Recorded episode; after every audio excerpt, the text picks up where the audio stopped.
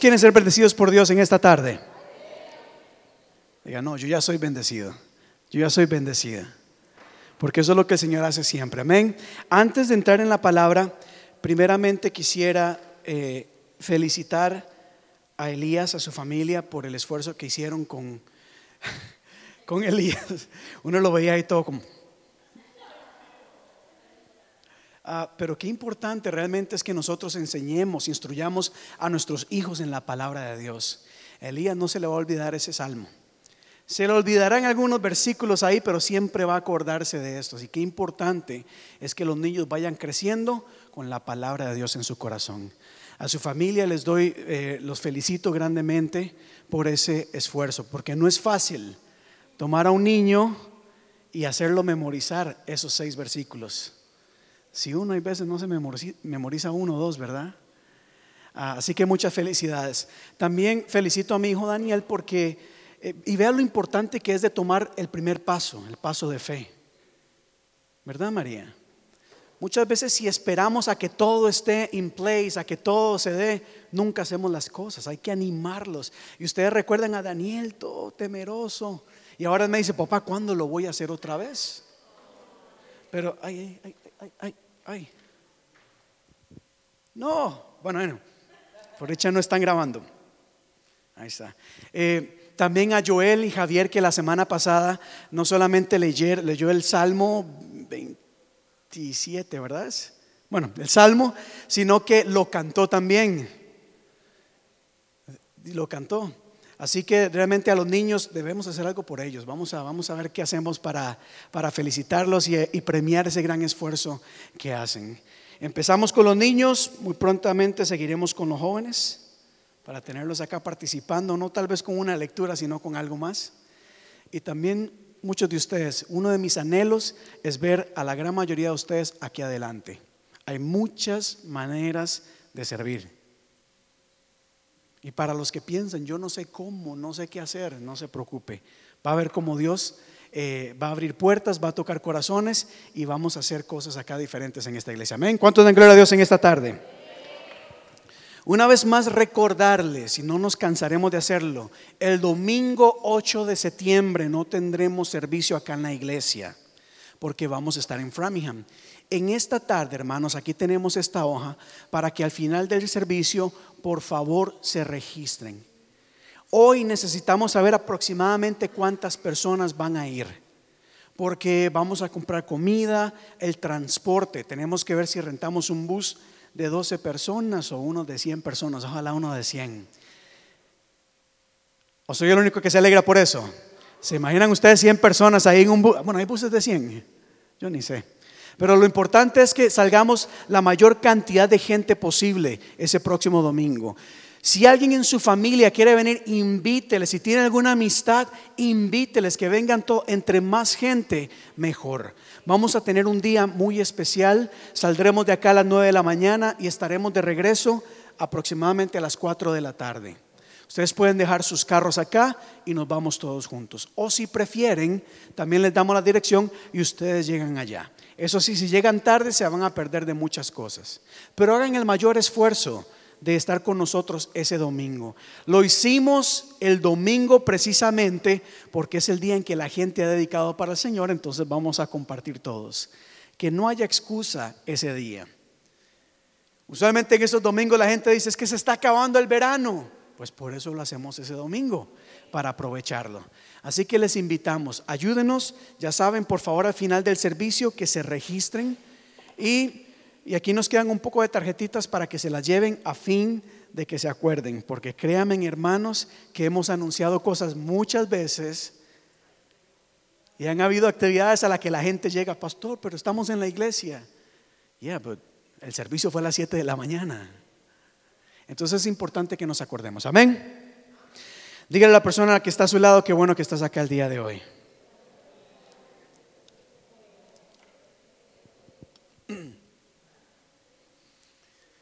Ahora sí. Hoy quiero compartir un tema bastante simple, bastante sencillo. Un tema que quizás, espero yo, ayude a muchas personas despejar algunas dudas que se tienen comúnmente. Y no sé si usted alguna vez lo ha hecho, pero yo sí me he preguntado, ¿por qué si uno es cristiano pasa pruebas? No sé si usted alguna vez se ha preguntado por qué los cristianos pasan momentos difíciles. Levante su mano si usted se lo ha preguntado alguna vez. ¿Por qué si amamos a Dios, venimos a la iglesia, oramos, leemos la palabra, muchas veces las cosas no salen como esperamos y hasta salen mal? ¿Soy yo el único? ¿Verdad? Todo pasa eso muchas veces. ¿Por qué si Dios está con nosotros, Rafael? ¿Por qué estoy sufriendo en este momento? Y les digo esto, hermanos, porque hay muchas personas que piensan de que venir a Cristo significa que de ahí en adelante todo les va a salir bien y que no va a haber problemas de ninguna índole. De hecho, hay un mensaje, el cual a mí no me gusta, y se le dice, donde se le dice a la gente, mira, tienes problemas, ok, intenta buscar a Dios, try God, give God a try. Como que si fuera un producto para perder peso. Ustedes han visto esos infomercials en televisión, en donde se dice, mire, lo has intentado haciendo ejercicios, has intentado con dietas, pero nada funciona. Trata estas pastillitas y perderás de peso en tres días. Y así muchas veces se le vende el Evangelio a las personas. Ya lo has intentado todo. Intenta Jesucristo que, todo le va, que el Señor le va a solucionar todos los problemas. Y como la gente está desesperada, llegan, reciben al Señor y pasan las semanas y algunas cosas no cambian, entonces se desaniman. Se apartan de los caminos del Señor y lo peor es que dicen, Dios no existe, porque si Dios existiera, me hubiera solucionado estos problemas. Y uno como pastor ha visto esto muchas veces. Gente que deja de creer en Dios porque continúan los problemas. Y es que son personas que no han entendido, hermanos. La Biblia nunca dice, en ninguna parte de la Biblia, Dios dice que nunca vamos a tener problemas. Lea la Biblia de pasta a pasta, de principio a fin, y usted no va a encontrar en ningún pasaje que Dios nos va a solucionar todos los problemas y que todo nos va a salir bien.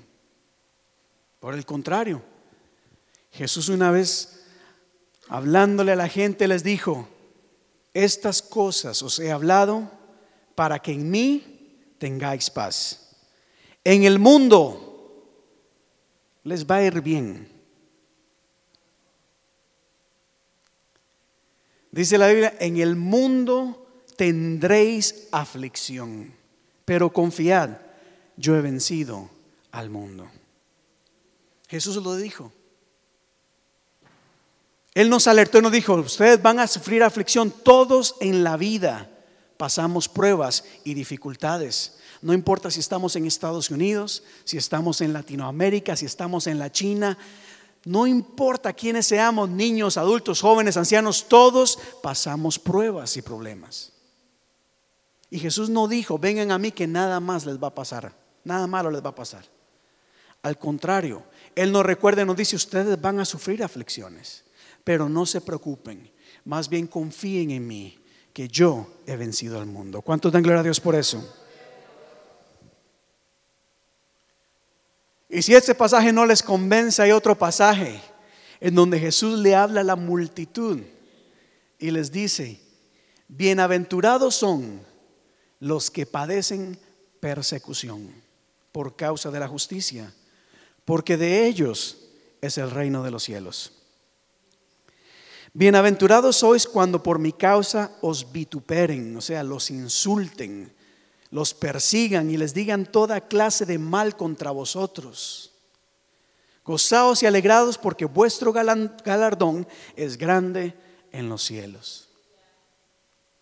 O sea, Jesús nos dice, en algún momento de la vida vamos a pasar pruebas. E inclusive algunas personas van a ser perseguidas, van a ser atacadas. La gente los van a maldecir. Y eso no es fácil, eso no es bonito. Pero el Señor nos dice, termina diciendo, más bien gócense y alegrense cuando esto suceda. Porque esto les va a recordar de que aquí no estamos en el cielo, estamos en la tierra, un lugar imperfecto, pero allá el cielo es un lugar perfecto, donde no hay más llanto, ni más tristeza, ni más dolor. Por eso es que nosotros nos alegramos y nos gozamos aún en medio de las pruebas y las dificultades. ¿Cuántos dan gloria a Dios por eso? Entonces Jesús no dice, todo les va a salir bien. Al contrario, Él nos recuerda que vamos a pasar pruebas. Dios nunca prometió que todas las cosas nos iban a salir bien, pero sí prometió estar con nosotros en todo momento. Sí prometió nunca dejarnos, nunca desampararnos. Sí prometió darnos las fuerzas que necesitamos para enfrentar las luchas. Sí prometió acompañarnos, sostenernos. O como decía Elías ahora, aunque ande en valle de sombra de muerte, no temeré mal alguno. ¿Cuántos dan gloria a Dios por eso? Esto es importante saberlo, hermanos, y necesario. Porque todos nosotros en algún momento vamos a pasar pruebas. O quizá las estás pasando en este momento. Y para los que pasan pruebas, dificultades, situaciones difíciles, hoy quiero decirles de que no importa la situación en donde estemos, en Cristo siempre hay esperanza. Escúchelo muy bien, en Cristo siempre hay esperanza. Y el tema de hoy lo he titulado Todas las cosas ayudan para bien. Porque la Biblia establece, que a los que aman a Dios, todas las cosas ayudan para bien, aún los problemas, aún los momentos difíciles, aún las lágrimas. Y para esto quiero eh, utilizar el ejemplo del apóstol Pablo.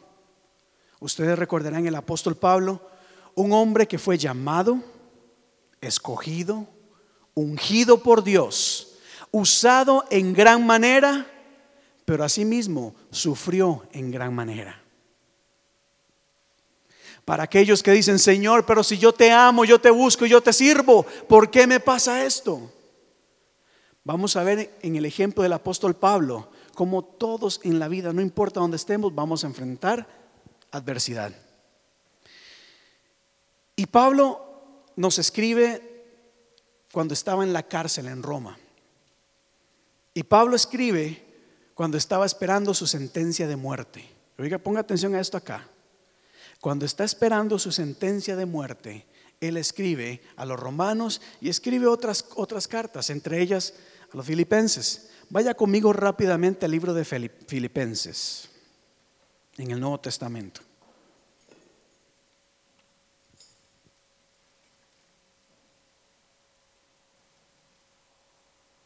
Filipenses capítulo uno. Y cuando lo encuentre, le invito a que se ponga en pie, por favor, y lo vamos a leer todos juntos.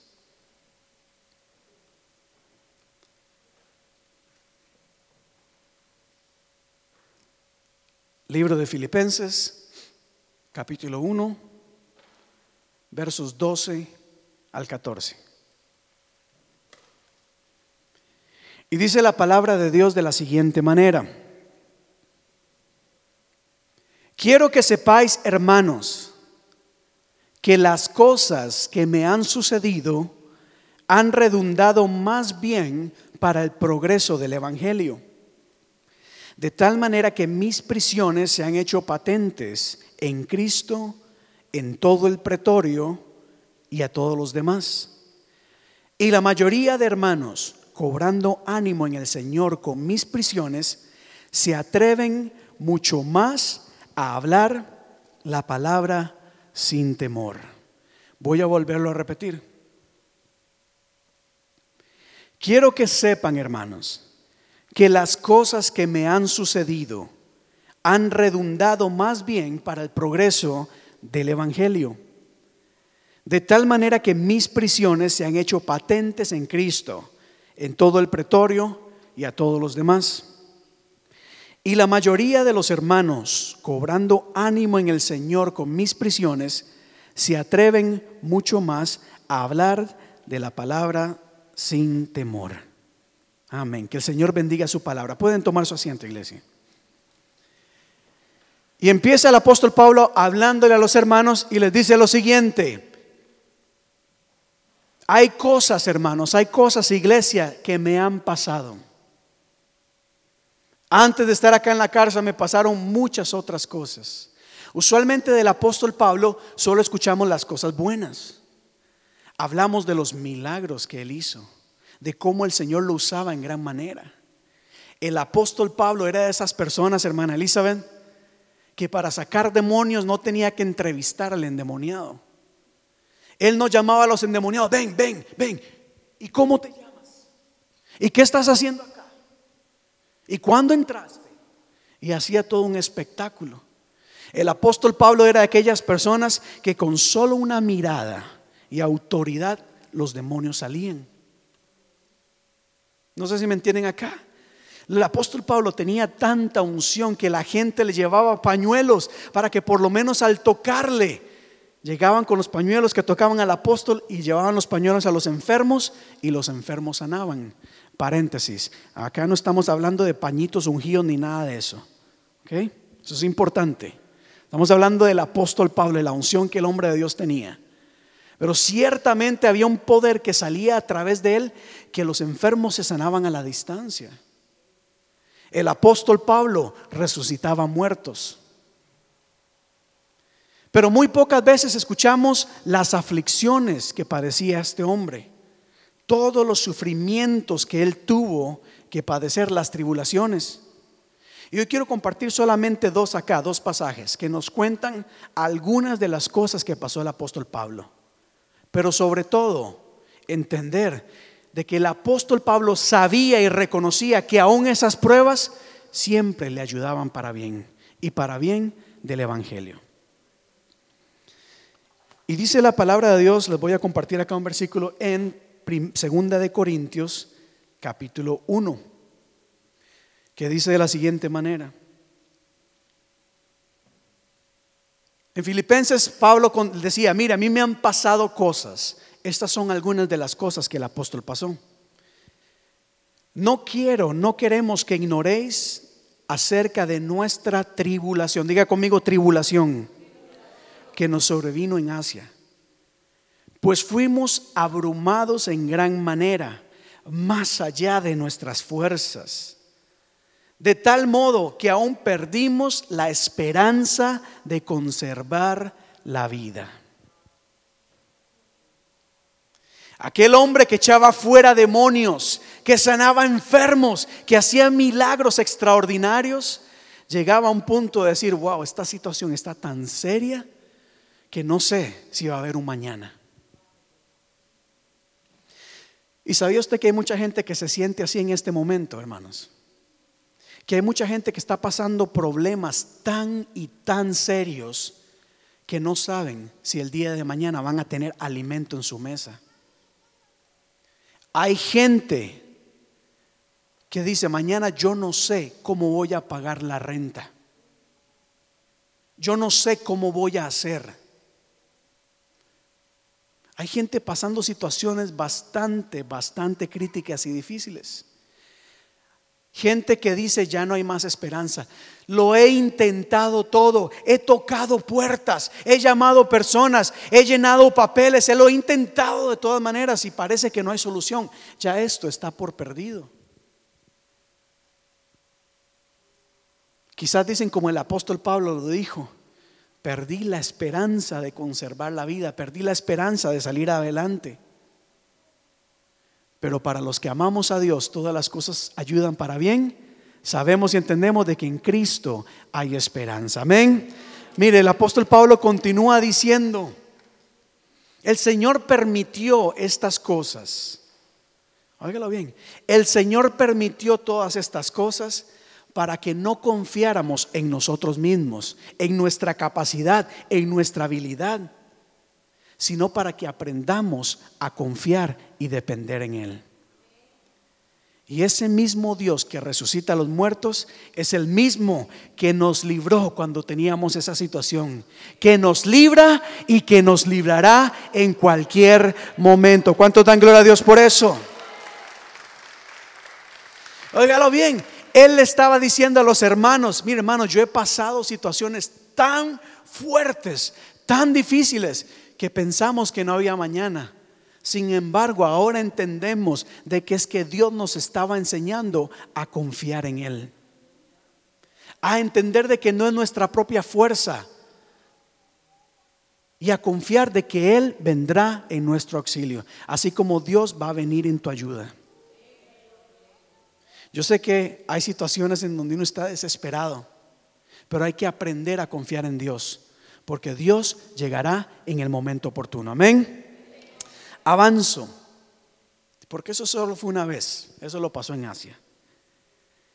En segunda de Corintios capítulo 11, el apóstol Pablo da otro ejemplo y está hablando con algunas personas y les dice, ustedes se consideran ministros de Cristo, pues yo también lo soy. Es más, perdónenme que se los diga con mucho respeto, pero yo soy más que ustedes en este sentido.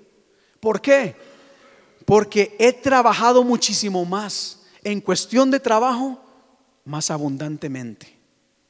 Y oiga lo que dice el apóstol acá. En azotes. Y yo imagino diciéndoles, ¿algunos de ustedes han sido azotados alguna vez? Y créame que él estaba teniendo ese debate. Ah, ustedes se llaman ministros, se consideran ministros del Señor.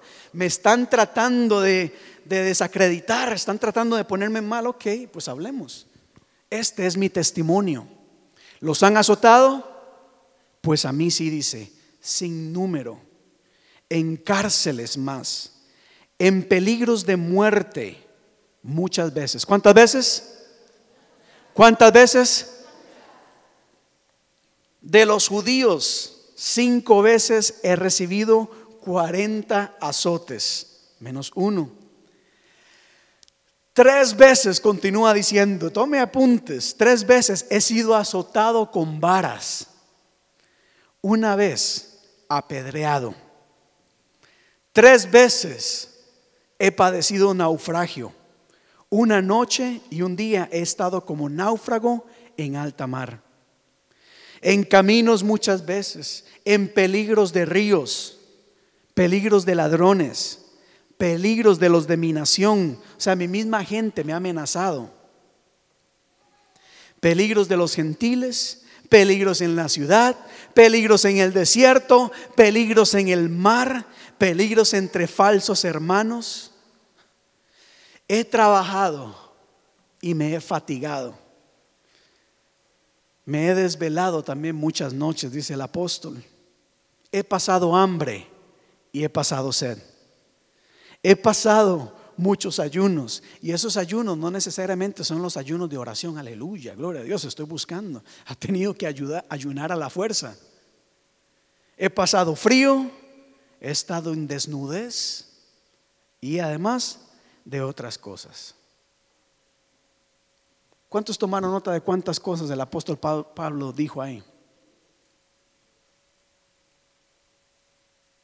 Y, era el apóstol Pablo, hermanos.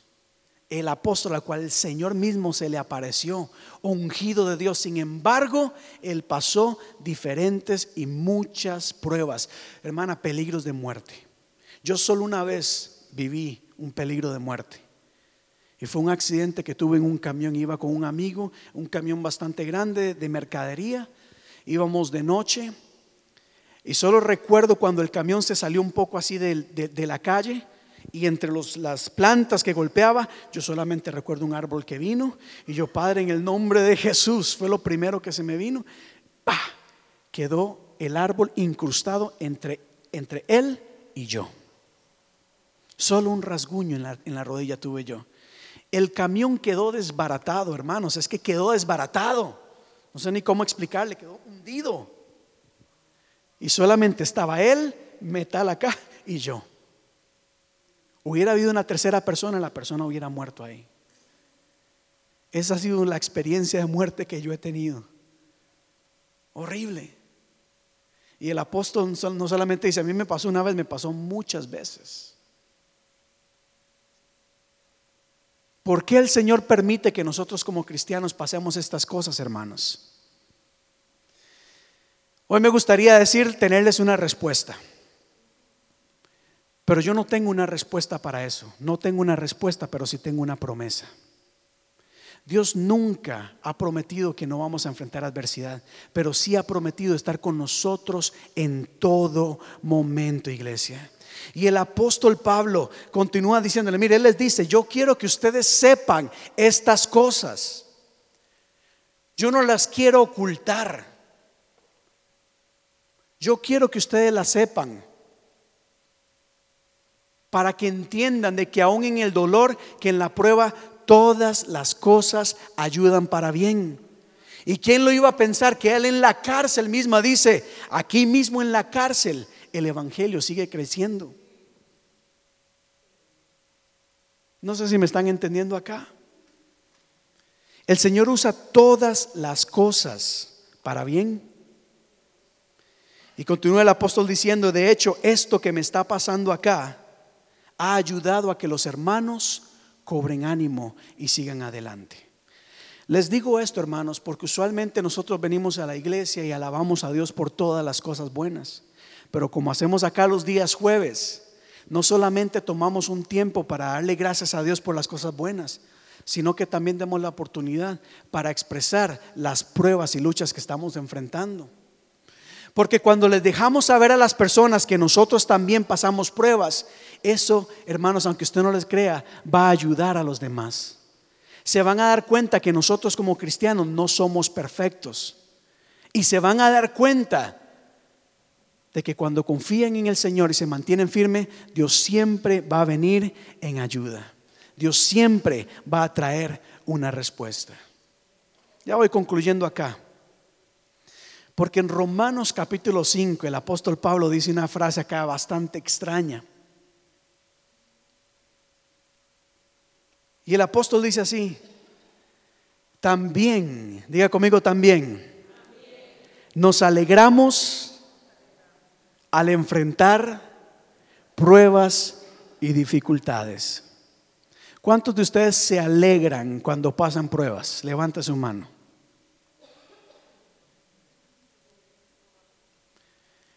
Comúnmente, Rosvinda, lo que nosotros hacemos cuando pasamos pruebas y dificultades es quejarnos. Es muchas veces quizás hasta reclamarle a Dios, ¿por qué permites que esto suceda? ¿Por qué, Señor, si yo voy a la iglesia, permites que yo pase esta situación?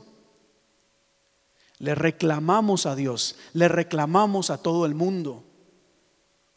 Hay personas que por no entender lo que estamos hablando, hermanos, no solamente se quejan delante de Dios, le reclaman a Dios, sino que lo abandonan y se apartan. ¿Y saben qué es lo peor? Que el apóstol Pablo, aún en la cárcel, dice la Biblia que él daba testimonio a los soldados. Y la gente ahí mismo estaba reconociendo lo que estaba pasando. Y hasta el Evangelio iba creciendo. Les hago una pregunta cuando estás pasando por pruebas y dificultades, ¿qué es lo que la gente a tu alrededor está escuchando? ¿Está la gente acercándose a Dios por tu testimonio o más bien alejándose de Dios? ¿Estás inspirando fe, confianza en Dios o estás desanimando hasta los mismos creyentes? Porque como hay gente que no ha entendido, no ha aprendido a confiar en Dios y se pasan quejando y se apartan de los caminos de Dios, mire, más bien estamos empujando a la gente para que no venga a Dios. Mas sin embargo, en la prueba y en la lucha nos mantenemos firmes, alegres y gozosos, la gente va a decir, wow, hay algo que está pasando en ti. Y yo quiero eso. Porque hay gente allá afuera muy necesitada, está desesperada, está en angustia. ¿Saben dónde están buscando la solución? En las drogas. Y mire cuánta gente solo aquí en Massachusetts no ha muerto por, por sobredosis. Porque no encuentran solución. En nuestros países, hermanos, ¿cómo está la delincuencia hoy en día? porque no encuentran solución a su situación.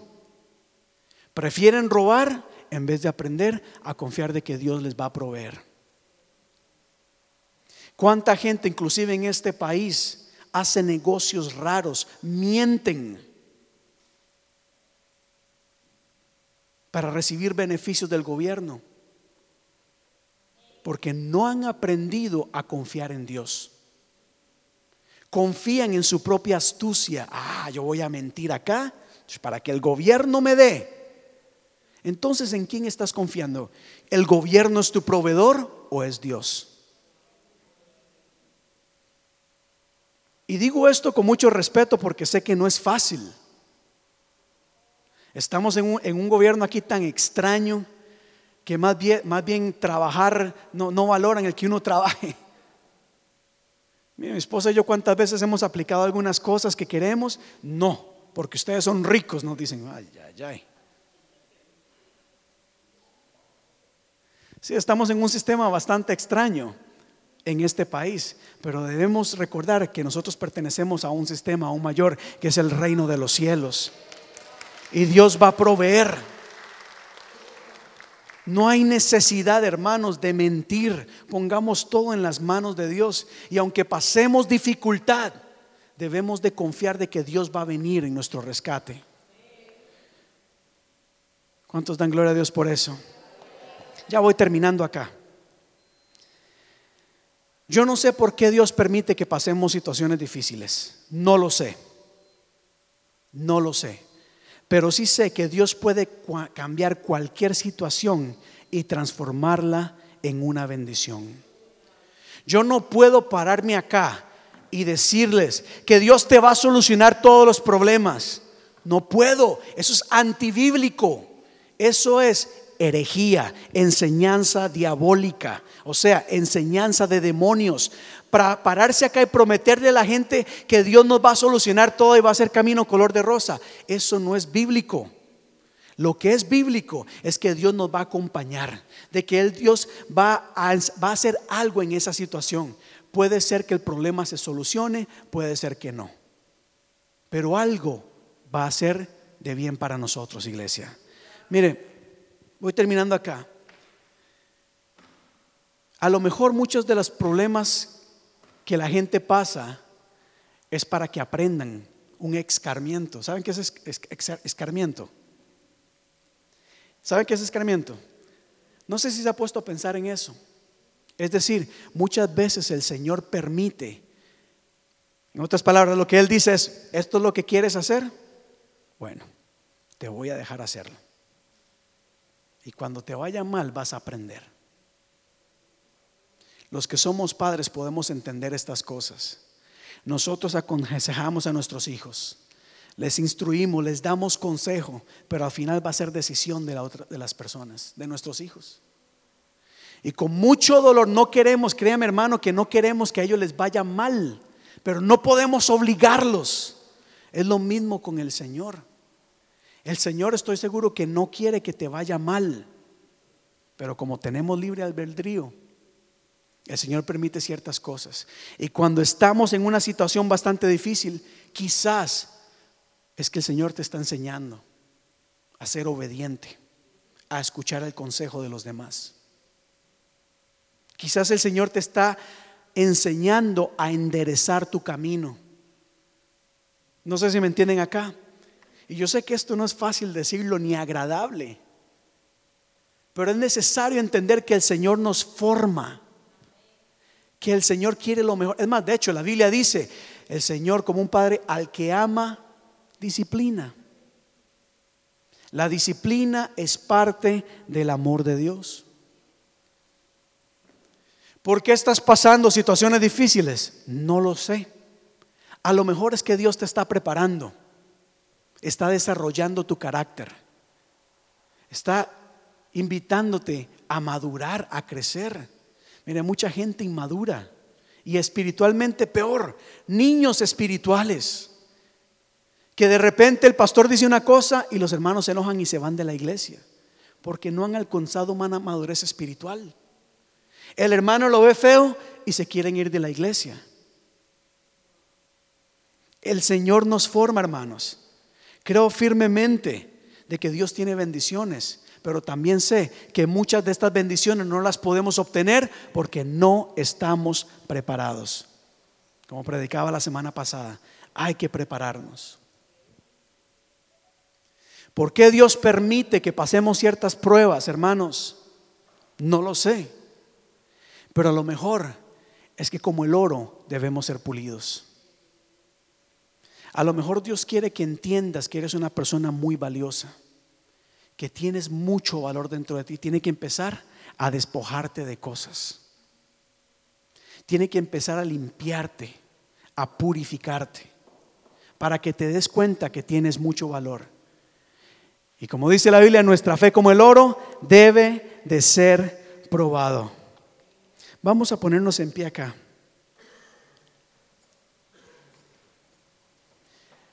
Yo no sé por qué Dios permite que pasemos pruebas y dificultades, pero sí sé que todas las cosas ayudan para bien. La bendición de Dios, hermano, no está solamente en las cosas bonitas, no está solamente en el éxito, no está en la emoción. Dios muchas veces nos quiere enseñar, nos quiere enseñar de que la vida, hermano, nosotros pasamos procesos y tenemos que entenderlo. Toda persona, hombre y mujer de Dios en la Biblia, pasó procesos. Moisés, ¿cuántos procesos no pasó? David, Pablo, Pedro, todos, Ruth, ¿cuántos procesos no pasaron? Y asimismo nosotros tenemos que entender de que los procesos son parte de la bendición de Dios. Dios no va a bendecirte ni darte lo que quieres hasta que no estés preparado para recibirlo. De lo contrario lo vas a desperdiciar. Y el día de hoy quiero animarte a entender de que Dios obra en nosotros. Muchas veces esa obra no es muy linda, ay que el Señor me abrazó, me besó la frente, gloria a Dios, sentí su presencia. A lo mejor Dios te ha querido hablar tantas veces, pero como no has escuchado, Dios permite que pases ciertas pruebas. No que Él las envía, son consecuencia de nuestras decisiones. Pero el día de, el día de hoy Dios no, no te está señalando ni te está juzgando. Te está dejando saber que Él te ama y por eso permite cosas. Por amor a su nombre, Él nunca nos va a dejar y nunca nos va a desamparar. Él ha prometido ser nuestra fortaleza en esos momentos de prueba. Él ha prometido darnos sabiduría. Si estás pasando pruebas en este momento, pídele a Dios sabiduría. No le pidas una explicación. Ese es el mal hábito que tenemos. ¿Por qué me pasa esto? Hay gente que hasta le demanda a Dios una explicación. No le pidas explicación. Pídele sabiduría, pídele humildad para entender lo que Él está haciendo en tu vida. Que Dios, creo yo firmemente, que te está preparando en gran manera. Él no te va a dejar en vergüenza, hermano. Aunque te sientas ahogado y desesperado, Dios vendrá a tu auxilio. Él no te va a dejar caer. Y me gustaría que podamos repetir esto acá, todos juntos. Y lo digamos todo así fuerte, en gran manera. Diga conmigo, atribulados. Dígalo conmigo, atribulados, mas no angustiados. En apuros, mas no desesperados. Perseguidos, mas no desamparados. Derribados, pero no destruidos. Hermano, Cristo te ama. No espérese que esto se va a poner más bueno acá vamos a pasar angustias. Si no la estás pasando, dale gloria a Dios. Pero prepárate porque todos en la vida, cristianos o no, pasamos momentos difíciles. Lo que pasa es que mucha gente no tiene la esperanza que usted y yo tenemos, que es en Cristo Jesús.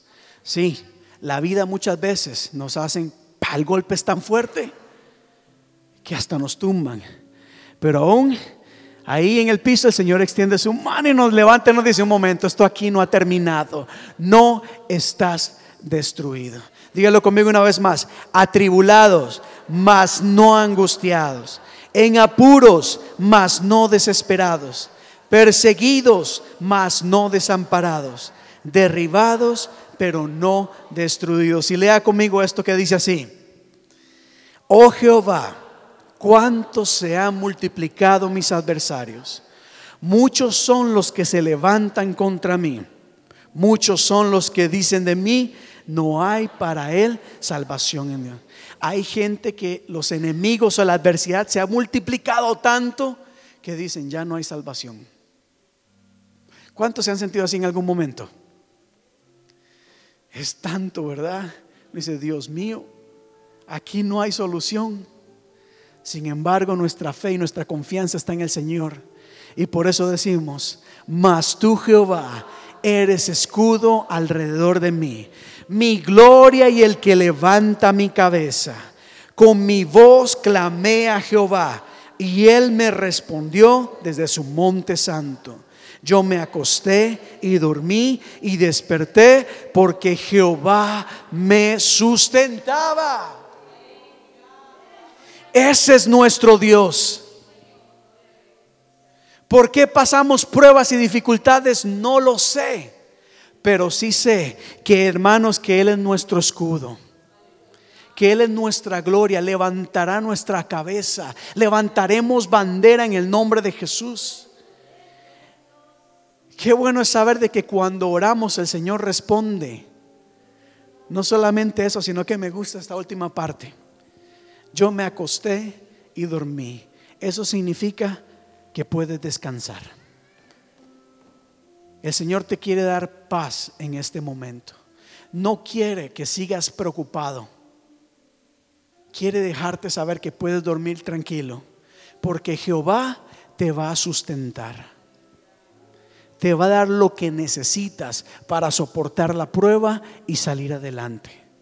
Él te va a sostener, Él te va a sustentar. ¿Por qué la enfermedad no se ha ido? No lo sé, pero Él te va a ayudar. Confía en el Señor que Él te va a sustentar con fortaleza, con consuelo, con lo que necesites para seguir adelante, porque ese es nuestro Dios.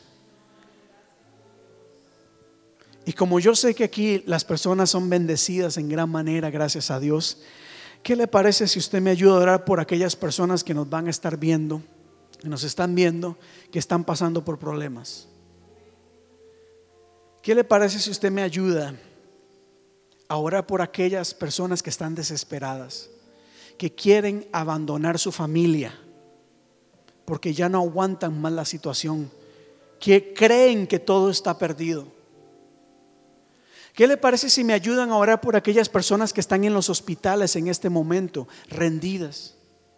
No quieren seguir luchando por su vida. Los doctores le han dicho, no hay más esperanza y solución. ¿Qué le parece si usted me ayudará por estos creyentes que se sienten tan angustiados? Para que el Espíritu Santo los ministre, ellos recuerden que aún en el proceso y el dolor Dios los acompaña. ¿Me ayudan a orar por aquellas familias que están teniendo problemas con sus hijos rebeldes? Que ya no saben qué hacer con sus hijos. Que sus hijos se van en la noche y quieren llegar a la una de la mañana, dos de la mañana y no sabemos ni dónde andan. Y los padres no saben cómo lidiar con ellos. Ya no saben qué hacer. ¿Me ayudan a orar por ellos, por favor, para que Dios les dé sabiduría y puedan encaminar a estos jóvenes en el camino correcto? Me ayudan por favor a orar por tanto inmigrante que el día de hoy no tiene documentos, que no saben qué hacer, que viven bajo temor, si los deportan o no los deportan. Tanto inmigrante, nuestra gente que está en este país buscando trabajo y tienen la opción de conseguir ese trabajo en donde los van a explotar o que seguir confiando en el Señor. ¿Me ayudan a orar por ellos? ¿Me ayudan a orar por los niños? Más, aquí deberíamos hacer una vigilia, tanta oración. Yo sé que acá ninguno de ustedes está pasando problemas serios y angustias bastante serias. Pero ayúdame a orar por toda esta gente que sí lo está. Y si usted está pasando acá Les voy a decir esto, no le voy a pedir que levante su mano ni nada de estos. Solo les voy a decir de que no se avergüencen de los problemas. No te avergüences de lo que estás pasando. Compártelo, que tal vez la persona que está a su lado también está pasando el mismo problema. Y cuando hay unidad, nos sentimos más identificados, ¿verdad? A lo mejor la persona que está a nuestro lado está pasando una deuda tan fuerte o problemas serios en su hogar. Póngale la mano al hermano que está a su lado acá y vamos todos a orar.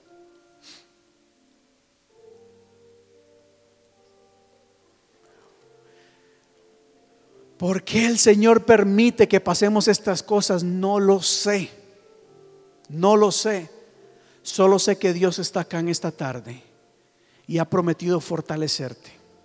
Ha prometido ayudarte ha prometido estar contigo en todo momento. Ha prometido darte sabiduría. Ha prometido estar contigo. Él te está formando quizás. Él te está preparando para recibir esa bendición que Dios tiene para ti. Dale gracias a Dios por lo que Él está haciendo. Como decía el apóstol Pablo, yo sé que es difícil, pero quizás debemos aprender a alegrarnos y gozarnos aún en la dificultad porque esos momentos difíciles están desarrollando nuestro carácter, están aumentando nuestra fe, nos está haciendo mejores personas, gente más fuerte, porque nuestros hijos necesitan gente fuerte en los hogares, hombres y mujeres de determinación, de carácter. Tus amigos quizás están necesitando de una persona fuerte que les ayude en ese proceso. Vamos a orar, vamos a orar, vamos a orar. Empieza a orar, empieza a orar. Empieza a orar por las personas que están enfermas. Aquellas personas que han perdido la esperanza, que se han dado por vencidas, que no creen que su enfermedad va a salir, va a terminar. Vamos a orar por los que ya están a punto de abandonar sus familias, porque no pueden más con la situación en el hogar Vamos a orar para que el Señor empiece a obrar de manera, milagrosa en esos hogares. Que el Señor empiece a inundarles de amor, de comunicación, de compañerismo, de respeto. Oremos, hermanos, por aquellas personas, nuestra gente que está pasando problemas legales, indocumentados. Que el Señor abra puertas, hermanos. Hay gente que está ha sido separada de sus familias de sus hijos. Oremos para que el Señor les dé fortaleza, para que puedan entender de que aún en este proceso Dios no los ha abandonado y nunca lo va a hacer. Vamos a orar, hermanos. Ora, ora por la gente que está pasando dolor en su corazón, que sienten la pérdida de un ser querido. Oremos para que el Señor les inunde de paz y llene ese vacío. Oremos por los jóvenes hermanos que están expuestos a tanta tentación, que creen que la bendición, que su respuesta está en negocios raros. Vamos a orar por todos aquellos que están pasando necesidad. Vamos a orar y si hay alguien cerca de ti, de tu vida, ora por esa persona. Ponlo en las manos de Dios. Para eso estamos acá en la iglesia, hermanos. Estamos acá para orar los unos por los otros, para interceder los unos por los otros, para clamar al Señor y pedir de que aún en medio de tanta adversidad, que Dios levante sus cabezas. Ora, ora, clama que el Señor escucha tu clamor.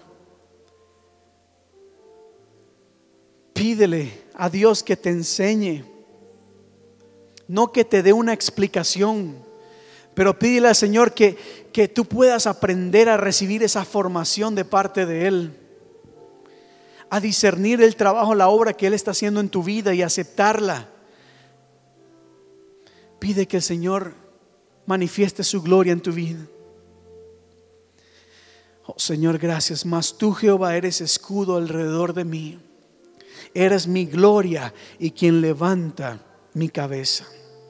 Mas tú, Jehová, eres escudo alrededor nuestro, Padre. Eres nuestra gloria. Eres, Señor, nuestra gloria, eres quien levanta nuestra cabeza. Te adoramos, Señor, en esta tarde, bendecimos tu nombre.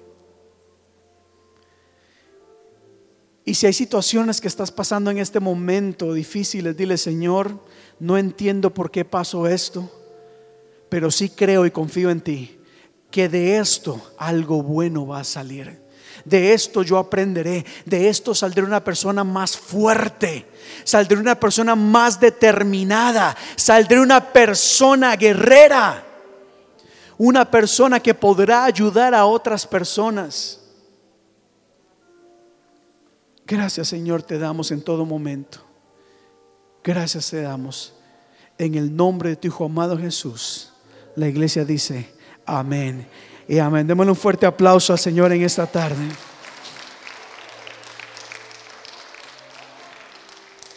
Puede tomar su asiento por un momento, iglesia.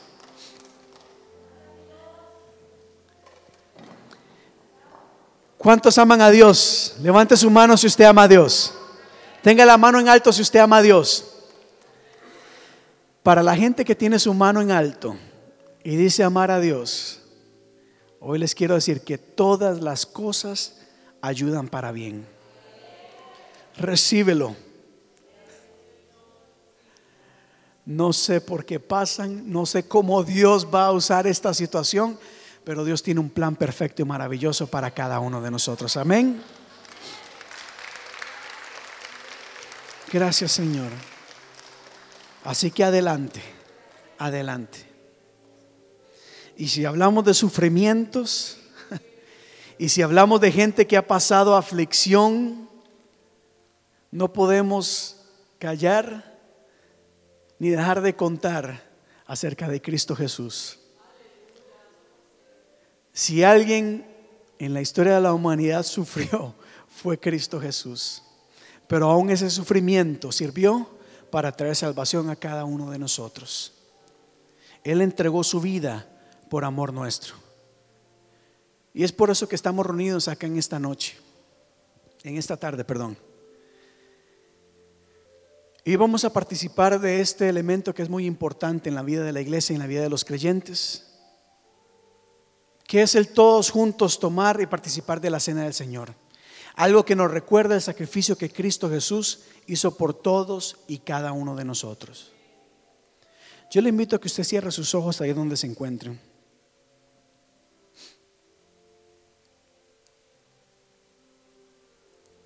Y esta, y esta mesa representa un acto maravilloso, un acto extraordinario, y es símbolo y debe ser símbolo de celebración, de gratitud por lo que Cristo hizo por nosotros. La mesa representa la invitación que Cristo nos hace de ser parte de Él, ser parte de su cuerpo.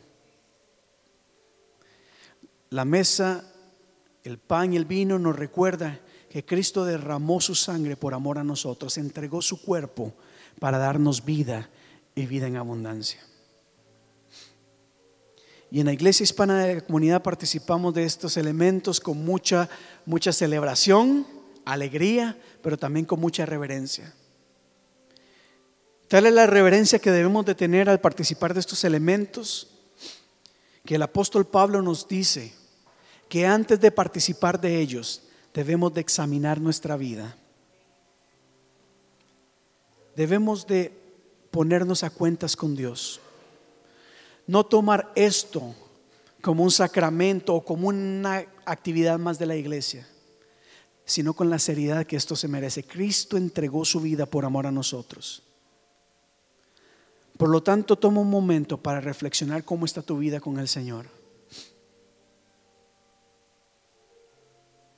Si necesitas pedirle perdón a Dios en este momento, hazlo. Si le has fallado al Señor, si sientes que no has vivido de manera que sea agradable a Él, de acuerdo a lo que Él ha establecido, pídele perdón en este momento, reconoce que necesitas de Él.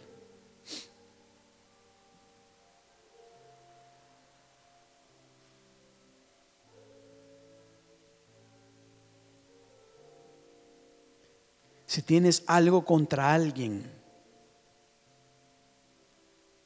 este es el momento para entregar esa situación delante de Dios y pedirle al Señor que te ayude. El mandamiento más grande que Jesús nos dejó fue amar a Dios sobre todas las cosas y amar a nuestro prójimo como a nosotros mismos.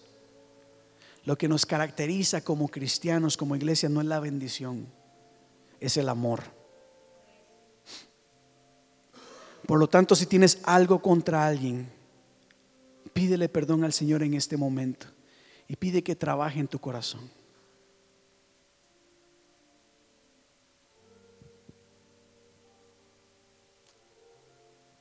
Vamos a ponernos en pie en este momento, iglesia.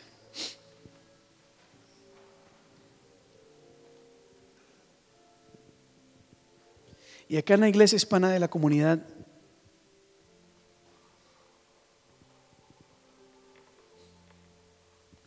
la cena del Señor la hacemos de la siguiente manera. Primero yo invito a mis hermanos del lado derecho que pasen por el medio, participan de la copa, luego del pan, regresen a sus asientos y luego tomamos todos juntos. Una vez terminado mi lado derecho, mi lado izquierdo pasa por este lado, toman el pan, toman la copa, su asiento, luego pasan los niños y los jóvenes. Si alguien no ha sido bautizado, puede tomar una uva en representación. Porque queremos dejarles saber a todos que la mesa del Señor está abierta acá para los que deseen participar. Y mientras lo hacemos, vamos a alabar y glorificar el nombre del Señor. ¿Qué les parece?